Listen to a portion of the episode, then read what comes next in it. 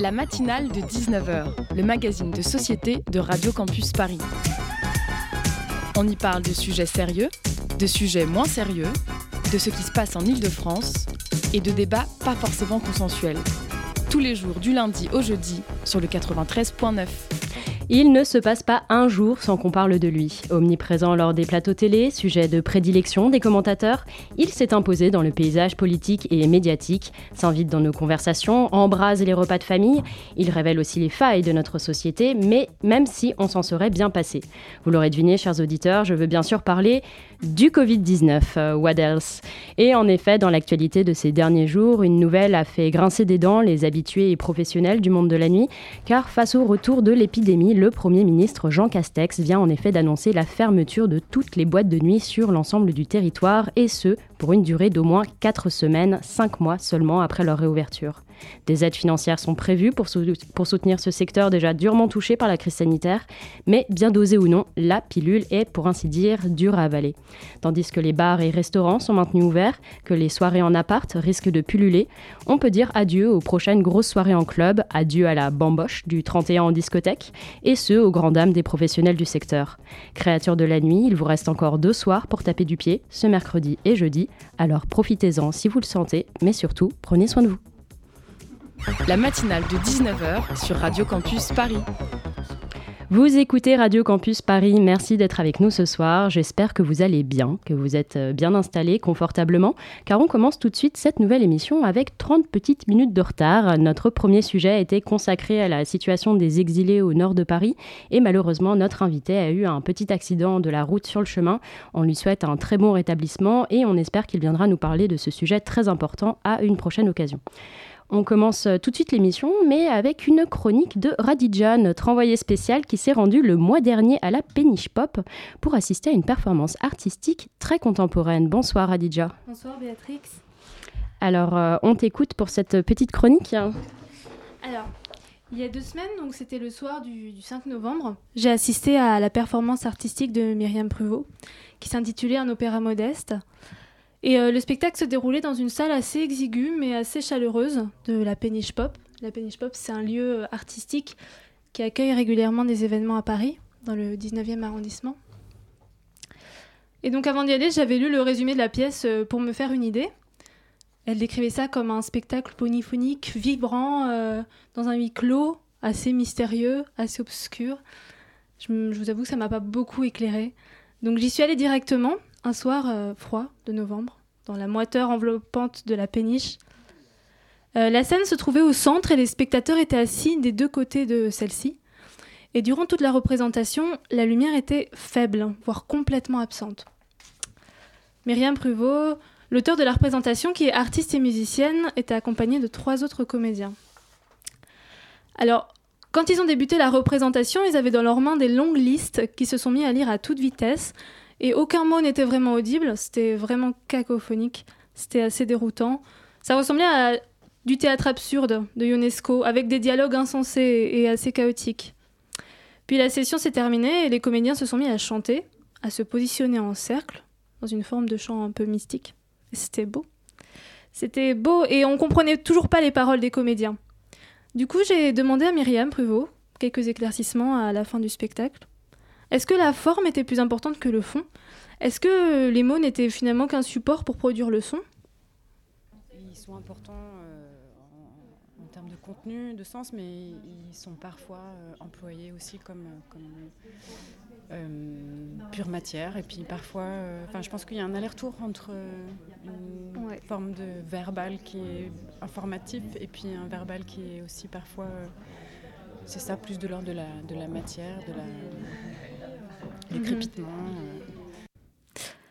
Donc, tout au long de la performance, ils alternaient des moments de chant très très doux, des paroles scandées, parfois c'était des propos philosophiques. D'un coup, il y avait un éclair de lucidité, puis un retour au son.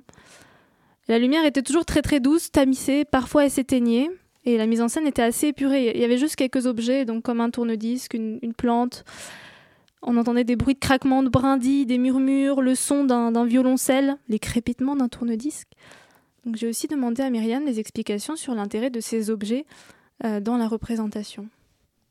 tous les objets qui sont présents en plateau sont des objets qui produisent du son.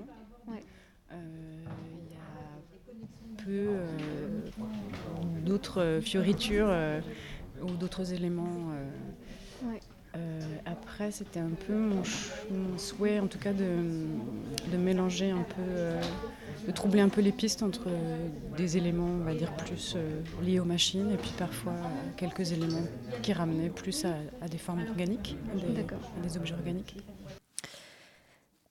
Bon, en vrai, tout ça m'a laissé un peu perplexe. je me, je me méfie toujours un peu de l'art contemporain, en vrai, parce qu'au fond, à force d'être trop conceptuel et trop abstrait, de se décrire avec des idées de plus en plus complexes et assez hermétiques, on finit par créer une œuvre un peu élitiste parce que trop complexe et euh, trop complexe pour rien. Alors effectivement, j'ai pu penser ça quand j'ai lu le résumé de, l'opéra de Myriam, puisqu'il était compliqué de vraiment comprendre le sujet de la pièce. Et finalement, la représentation en elle-même, elle était appréciable, parce qu'elle ne passait pas vraiment par l'intellect, en fait. C'était vraiment de la pure sensation. C'était comme un laboratoire de son, avec des expériences vocales, du tintamarre, de l'harmonie, des sons, et, au final, c'était assez émouvant, étonnamment. Et justement, un des comédiens m'a parlé de son interprétation du son euh, dans la pièce. Le son dans, la pluralité, dans sa pluralité et dans, dans ses hybridations justement, vient ouvrir à chaque fois l'imaginaire pour servir une forme de, de description qui est donnée, de, choses qui avancent dans, dans l'imaginaire. Donc à chaque fois, c'est comme des capsules sonores qui se donnent euh, sous une certaine couleur, dans une certaine texture, pour donner des idées, des, euh, pour donner un peu des, des, traces, des traces ou des formes de faire apparaître des figures, des choses. Euh, donc, comme la scène était extrêmement épurée, donc comme si Myriam avait voulu créer un paysage par le son, on se retrouvait dans un univers inhabituel dans un spectacle finalement. On n'avait pas de fioritures, on n'avait pas d'ameublement, euh, c'était très très très pur. Et je me suis demandé si euh, également, au-delà du côté assez expérimental de la voix dans ce spectacle, si euh, l'auteur avait un engagement particulier dans sa pièce. Bon, ce qu'elle m'a dit, c'est que toute création artistique est déjà un engagement en soi. Donc je lui ai quand même posé la question et je vais vous laisser écouter sa réponse. Enfin, la question esthétique, c'est une question politique d'une certaine manière. Donc, euh, la manière dont on, construit une pièce, dont, on distribue des fonctions, des rôles, euh, et c'est toujours de toute façon, euh, ça interroge sur la, manière dont on a envie de travailler avec d'autres personnes. Là, après, sur cette pièce-là, il y a une réflexion ouais, sur l'invisibilité, sur la présence, sur euh, apparaître ou ne pas apparaître, euh, ou par l'image ou par le son. Après, il y, a des formes de sous-texte, euh, il y a beaucoup de, de, codes qui me sont personnels, mais, mhm. mais que je laisse ouvert comme des hypothèses pour, pour le public. Euh, donc finalement, ce qui était intéressant dans, cette pièce, c'est qu'elle nous invitait un peu à repenser le langage, parce qu'on le voit toujours un peu comme un outil euh, de communication et on, y cherche toujours du sens.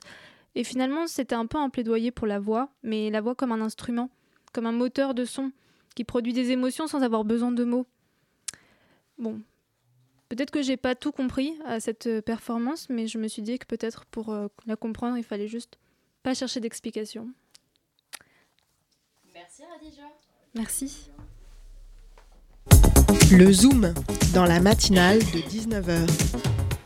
Et on enchaîne sur le Zoom de cette émission. Nous partons à la découverte du salon Première Vision qui se tiendra à Villepinte du 8 au 10 février 2022. Et oui, chez Radio Campus Paris, on est dans l'anticipation aussi. Salon donc qui sera dédié à la création dans le domaine de l'habillement et du textile qui ambitionne, je cite, de nourrir, inspirer, décrypter les tendances pour les professionnels de la mode. Un joli programme en perspective et pour nous en dire plus, nous recevons avec nous ce soir Ariane Bigot, directrice adjointe au service mode de Première Vision. Bonsoir Ariane. Bonsoir. Euh, Ariane Bigot, vous travaillez donc pour Première Vision, l'un des plus importants salons euh, au monde pour les professionnels de la filière mode. Et avant toute chose, euh, vous qui êtes acteur de l'événementiel, est-ce que vous pouvez nous dire comment vous avez vécu et vivez en ce moment la crise sanitaire actuelle? Alors c'est compliqué parce qu'il y a un certain nombre d'activités qu'on a dû transformer en digital. Et nous, notre métier, c'est de proposer des matières aux professionnels de la mode. Et forcément, la dimension tactile est fondamentale. Donc, faire la promotion et des nouveautés produits uniquement en digital, c'est pas si simple. Oui, j'imagine. Même à l'heure euh, du tout digital, euh, le e-commerce ne, remplacera jamais. Euh, Alors évidemment, des échanges sont favorisés par ces médias. et de toute façon, la mode aujourd'hui fonctionne beaucoup avec tous les réseaux sociaux et les médias digitaux. Mais il manque forcément la dimension sensible, le toucher des matières. Oui, euh, on, va, revenir là-dessus, mais euh, avant toute chose, euh, revenons un petit peu sur le concept de Première Vision, qui se présente comme une plateforme d'échange inédite pour l'industrie de la mode créative. concrètement, qu'est-ce que ça veut dire? En réalité, ce salon regroupe des, des, fournisseurs, donc des marques de mode, mais pas n'importe lesquelles. Ce sont des entreprises qui sont équipées pour développer des nouveautés. Donc, depuis la fibre, le fil, jusqu'au produit fini. Et à chaque étape euh, de la de, la production textile, il y a des humains, des gens qui réfléchissent, qui pensent euh, et qui créent. Alors de façon tout à fait euh, anonyme pour le grand public, mais derrière un tissu, il y a des, des créateurs, il y a des équipes qui choisissent des matières, des couleurs, des textures et donc euh, avec euh, beaucoup d'éléments de, professionnalisme et de sensibilité. Vous pouvez nous donner quelques exemples de, de textiles ou de, euh, de, matériaux que vous utilisez ou que vous présentez plus exactement? Alors, pour vous donner une idée, sur une, sur une session avant pandémie, pour la partie uniquement tissu, on pourrait, pouvait recevoir jusqu'à 15 000 tissus et on présentait environ 3000 euh, pour euh, donner euh, aux marques de mode des informations sur les points forts d'une saison, sur, sur les grands courants, matières, décors. On présente aussi des cuirs, donc des fils, des dessins textiles amenés à être imprimés. et des entreprises qui proposent de la confection, également des entreprises qui proposent des boutons. Donc en réalité, Vous donner un, seul exemple, c'est un peu compliqué parce que euh, on couvre euh, la filière à 360 degrés.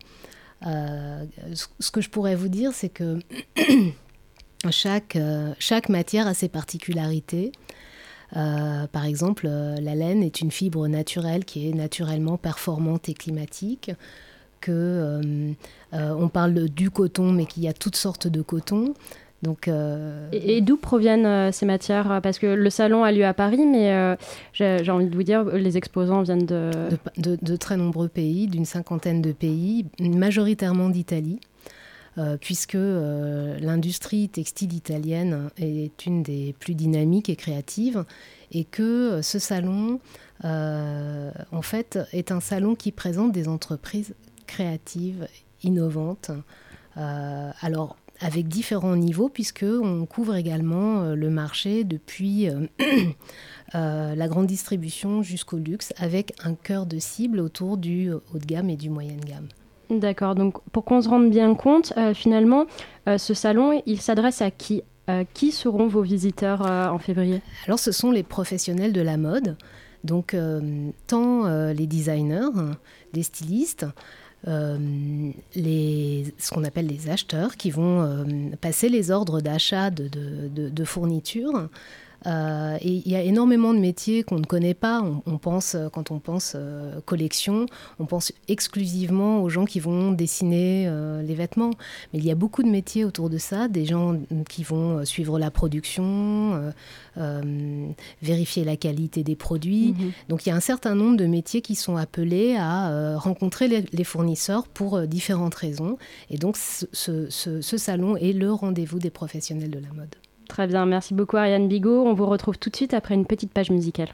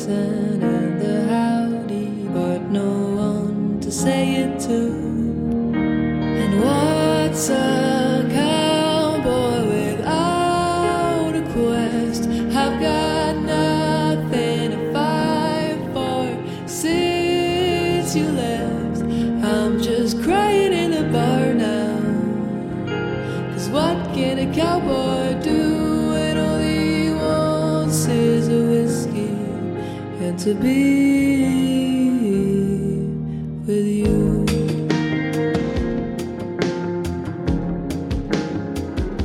I got my gun and time to kill.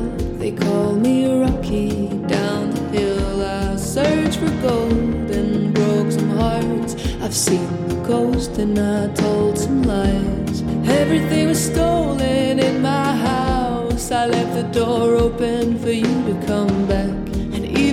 horses ran away, but I'm stuck in freedom on the same old trail.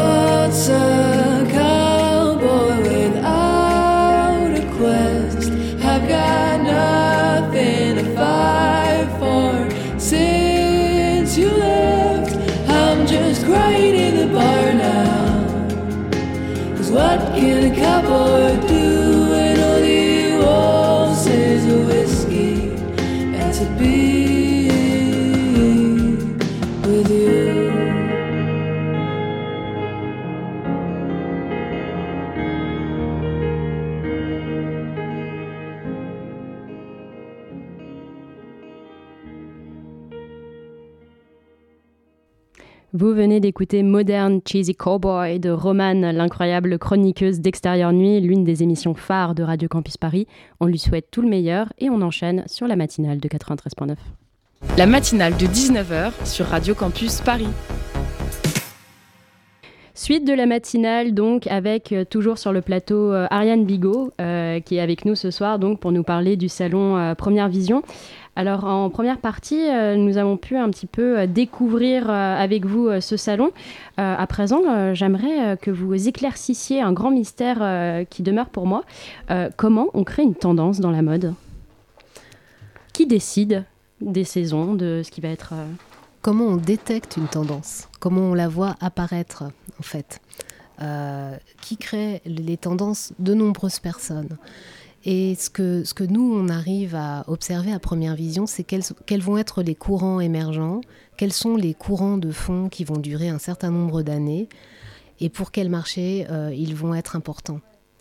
Euh, Et comment vous faites ça? En écoutant, en regardant. en- Alors, il y a un certain nombre de- d'acteurs euh, qu'on pourrait appeler trendsetters, euh, qui sont euh, des professionnels euh, de la prospective tendance, euh, des consultants, des, bureaux de style, qui utilisent euh, des outils classiques, c'est-à-dire de, faire de la veille, de la veille euh, culturelle, sociologique, style, d'observer les défilés et de sentir euh, qu'est-ce qui va euh, monter, euh, qu'est-ce qui est nouveau et qu'est-ce qui va très probablement devenir un courant fort. Ce métier, il existe depuis à peu près les années 70, euh, je dirais. Et Et, ces, entreprises conseillent différentes, différents industriels ou marques pour les aider à mieux réussir dans le marché.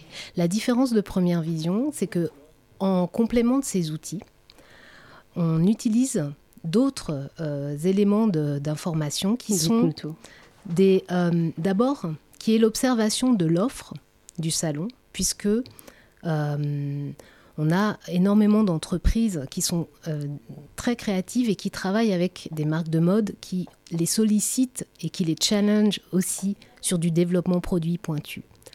Et puis, on organise quelque chose que Première Vision a créé qui s'appelle les concertations, qui sont des workshops qui regroupent un certain nombre d'experts dans différents pays, en Italie, au Japon, en France, en Allemagne. Chaque pays organise une réunion workshop de tendance où un certain nombre d'intervenants échangent sur leurs convictions pour le futur. Aujourd'hui, par exemple, on a fait une, une première réunion pour parler des couleurs de l'automne-hiver 22, non 23-24. Et le salon de septembre présentait l'automne-hiver 22-23. Donc on échange et euh, en faisant des synthèses, des, des, intuitions et des convictions de chacun, on arrive à identifier quels vont être les courants majeurs pour l'industrie du textile. D'accord. On, a hâte de voir ce que, ce, que, ce que ça va donner dans les prochains mois, du coup. Mais euh, on parle de mode et c'est difficile euh, d'aborder ce sujet sans parler euh, de l'aspect pollution, finalement, car l'industrie de la mode est l'une des plus polluantes aujourd'hui. comment vous, vous appréhendez cet aspect? Alors, c'est devenu un sujet central pour l'ensemble des professionnels de, de ce secteur, enfin, je dirais parce que l'industrie était prête depuis déjà pas mal d'années à euh, travailler sur des matières, euh, sur des fibres plus éco-responsables, mais le, marché euh, ne recherchait pas cette typologie de produit il y a encore dix ans même si c'était déjà possible. Alors aujourd'hui, il y a de nombreuses innovations qui vont plus loin euh, avec des fibres, parce que tout commence dès la fibre. La, première, euh, un, des, impacts les plus importants dans un, vêtement, c'est euh, la composition. Mais ce n'est pas suffisant. c'est toute la chaîne de production qui doit être regardée à la loupe pour avoir une démarche éco-responsable dans, une, collection mode. Ce qui se passe, c'est que quand on a des, productions européennes, les, entreprises qui produisent sont soumises à un, certain nombre de règles assez strictes euh, en termes de, euh, euh, de, dépollution des eaux, par exemple, sont soumises à REACH et que finalement, dans la consommation ici en France ou en Occident, c'est pas nécessairement uniquement, on est dans, une industrie mondialisée, mmh et donc euh, quand on achète des produits à bas prix, euh, il faut savoir que ces, produits ne, sont pas, ne répondent pas nécessairement à ces euh, cahiers des charges. C'est-à-dire, vous faites la, distinction entre prêt-à-porter et fast fashion, peut-être Oui, il peut y avoir des produits de fast fashion qui sont produits correctement. Simplement, il faut se dire que quand on achète un t-shirt à 6 euros, évidemment, il y a un loup quelque part. Euh, il, y a, forcément une production qui n'est pas nécessairement faite dans, un, cadre écologique ou humain respectueux des règles qui sont respectées dans, les pays, dans, un pays comme la France et plus généralement en Europe.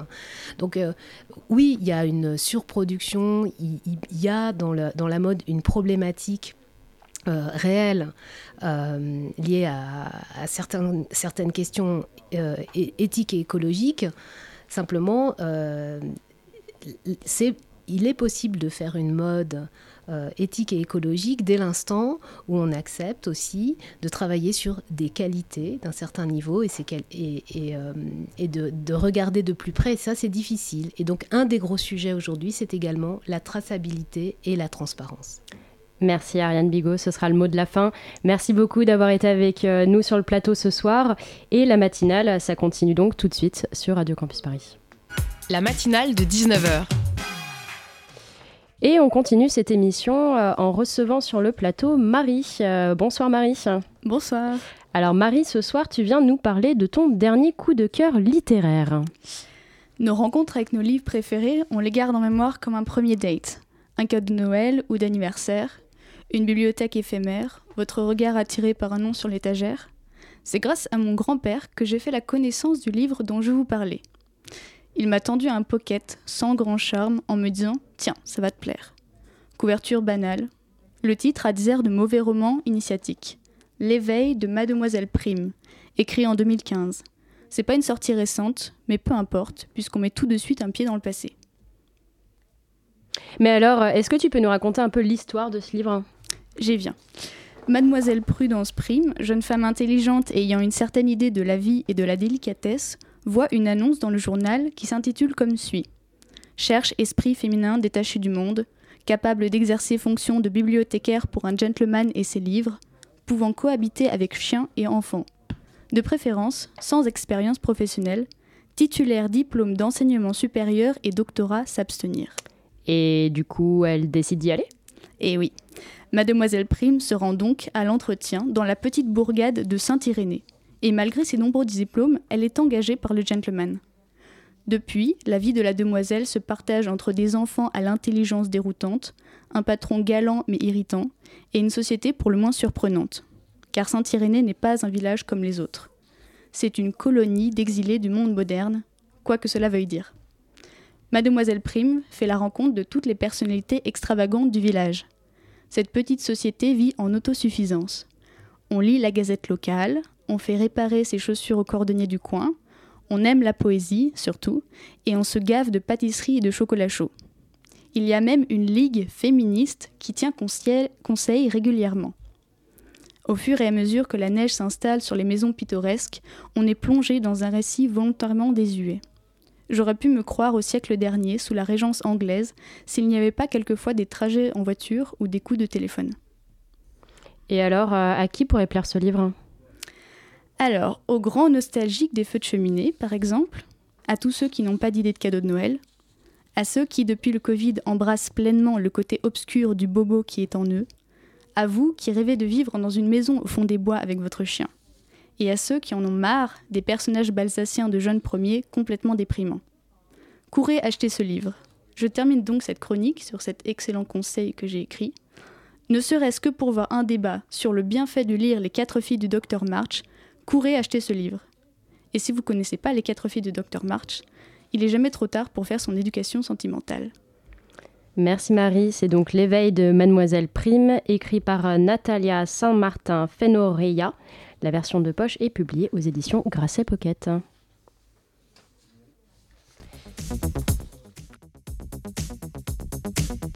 La matinale, c'est terminé. Merci d'avoir été avec nous ce soir. Merci à notre invitée euh, Ariane Bigot et à nos deux chroniqueuses Marie et Radija d'avoir été avec nous euh, sur le plateau. On passe tout de suite l'antenne à Extérieur Nuit et on va avoir euh, Léa bientôt qui va pouvoir nous raconter un petit peu de quoi ils vont nous parler tout à l'heure hein, dans un instant. De quoi on parle ce soir Eh bien ce soir, on parle en musique de West Side Story, la nouvelle version de Steven Spielberg. On parlera aussi du dernier film de Yvan Attal, Les choses humaines. La pièce rapportée, troisième long métrage d'Antonin Perret-Chatko. SOS Fantôme, l'héritage. Bon, ça, on en parlera, mais je pense rapidement. On vous parle aussi de Clifford. Oui, on a un peu pété les plombs cette semaine. Et on vous parle documentaire avec Les Rois de l'arnaque de Guillaume Niclou, disponible sur Netflix, et The Beatles Get Back de Peter Jackson. Alors restez avec nous sur 93.9.